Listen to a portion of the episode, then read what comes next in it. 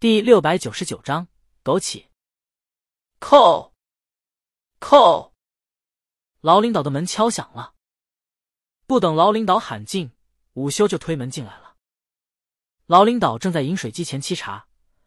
你小子是越来越没礼貌了。在出走京艺前，午休是个特规矩的孩子，敲门后必须等一个进才进。工作时任劳任怨，在大院里见到老领导的时候，会规规矩矩的让路，叫一声伯伯好。出走以后呢？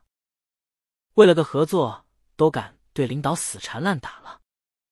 现在更是敢不等一个劲就推门进来了。不过，老领导是看着午休长大的，有时候看着孩子小小年纪就死板、压抑、玩不敢玩、阴气沉沉的，心里挺不落忍的。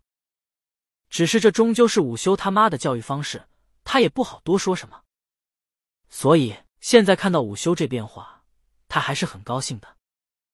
午休忙向老领导道歉，挥了挥手里的文件：“我这不是着急给您送本子吗？”老领导一听这话，忙放下杯子，接过午休手里的文件。他刚看了新闻，江阳的本子拍成的电影都获国际电影节评审团大奖了，他本子的含金量一下子拔高一大截。本来他就看好江阳的本子。现在更是顾不上招呼午休，迫不及待的打开本子看起来，而这本子也确实惊天地泣鬼神，以至于老领导看了一眼就忍不住惊叹：错别字真多。嗨嗨，午休尴尬。江阳把本子发给他以后，把改正错别字的任务也交给他了。但午休从小到大只顾着让他妈挑错了，还真不太擅长挑别人的错，所以刚开始就没检查出几个错别字。看到本子后面，他甚至只顾着看本子，为了故事连贯，看见错别字都不去勾画了。当然，他也不能拆老板台，主要是本子写的太仓促了。我前天找的江阳，他正跟一老头聊胡同的家长里短呢，听见我的来意后，顺手就把聊的那些话题当做灵感，用了两天左右写成了这个本子。啊！老领导一听他这话，心里拔凉，这么敷衍。他低下头看文件，凭良心说，忽略错别字的话，他觉得这人敷衍的还挺认真的。老领导又看起来，还拿笔时不时的把错别字勾出来。午休左右看了看，就坐在了沙发上。这京艺虽然是国内话剧艺术的殿堂之一，但办公楼还是老式的那种院子。坐在沙发上，扭头看向窗外，可以看见大院里停的车，还有在冬天里沉寂的树。这是他熟悉的地方。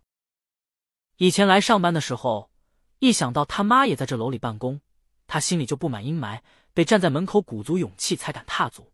现在他的心境却大不相同了，这还得感谢江阳才是。当然，在看到他妈的时候，他还是气势弱的很，但他已经在试着改变了。就像江阳说的，找个厉害的女朋友。江阳就是把大魔王领到家以后，他父母就很少管他了。从此逍遥自在。所以，午休拿出了手机，想知道茶叶女在不在。许多人说这茶叶女是骗子，但午休不觉得，她是在他被压得喘不过气来的时候，唯一听他说话还安慰他的人。而且他对他的很真诚，因为他真的送茶叶。午休想到茶叶，不由得想到了刚进屋时，老领导正准备沏茶，听到他把本子拿来以后，顾不上倒水。就放下杯子去看本子了。放茶叶的小台子还开着呢。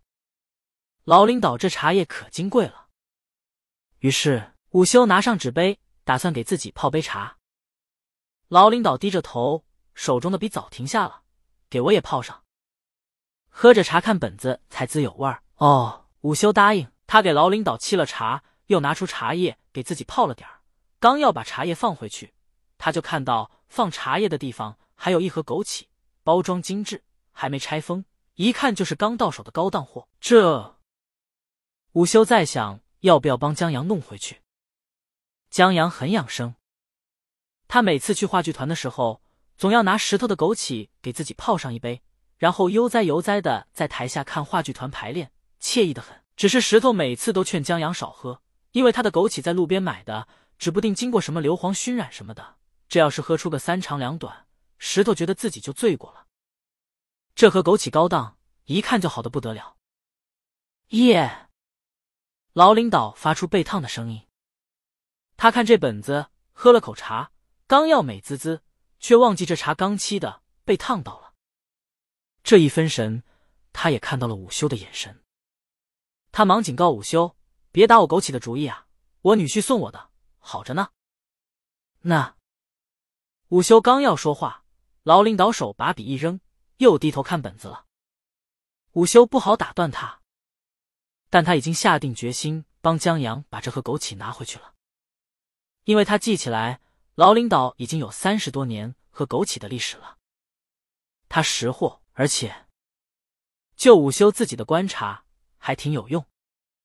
说起来挺不好意思的，在午休上初中的时候，大家还住老家属院，楼是筒子楼。午休晚上有自习，然后因为打扫卫生回家迟了，在上楼的时候，那什么就听见了劳领导家的伯母嗷嗷叫的声音，挺尴尬的。但老领导那时候也是人到中年了，不仅说不出休息一会儿，还有这心力，就这么牛皮的人说好的枸杞，能不是好货？士为知己者死。午休怎么着也得给江阳弄上一盒。话剧的本子还是很好读的，如果不考虑错别字，而且不专心去挑错别字的话，老领导用了小半个小时就看完了。好，好，他把老花镜放下来。午休刚要说一句那事，他跟着一句：“你们老板也太会敷衍了。”啊！午休不知所措。他刚离开金逸小半年。精益要求就这么高了，老领导，等我们合作了，照着这本子，一定要让你老板多敷衍几次。窝头会馆，这本子不能说好，只能说太好了，好到老领导一时间都不知道说什么了。足够的金片子，足够狠辣和有冲击力的台词，三观主义。你跑到贝勒府给大哥哥扎针灸，你扎人家大腿根里乱搅和，你拔不出来了是吧？小人物在动荡年代求生，刻画深刻等等，一时间万千词语汇聚，让他不得不问：这真是前天开始写的？嗨，午休心说劳领导这大喘气，吓他一跳，还以为自己眼光退化了呢。应该是他去的时候，江阳正跟洪老爷子唠呢。不过午休盘算起了劳领导的枸杞，虽然写成这本子用了三天，但这积淀不知道用了多多少年呢。何况。就是这三天，我们老板也是殚尽竭虑的掏空自己。就他昨晚上把稿子发给我时的语气，虚浮，检查错别字的精力都没有了，真应该嚼点枸杞补补。老领导，午休见老领导不搭茬，继续。哎，咱们合作以后，老板还会给你们写本子的。你说才华要这么耗下去，不补充一下气血，万一耗尽了可怎么办？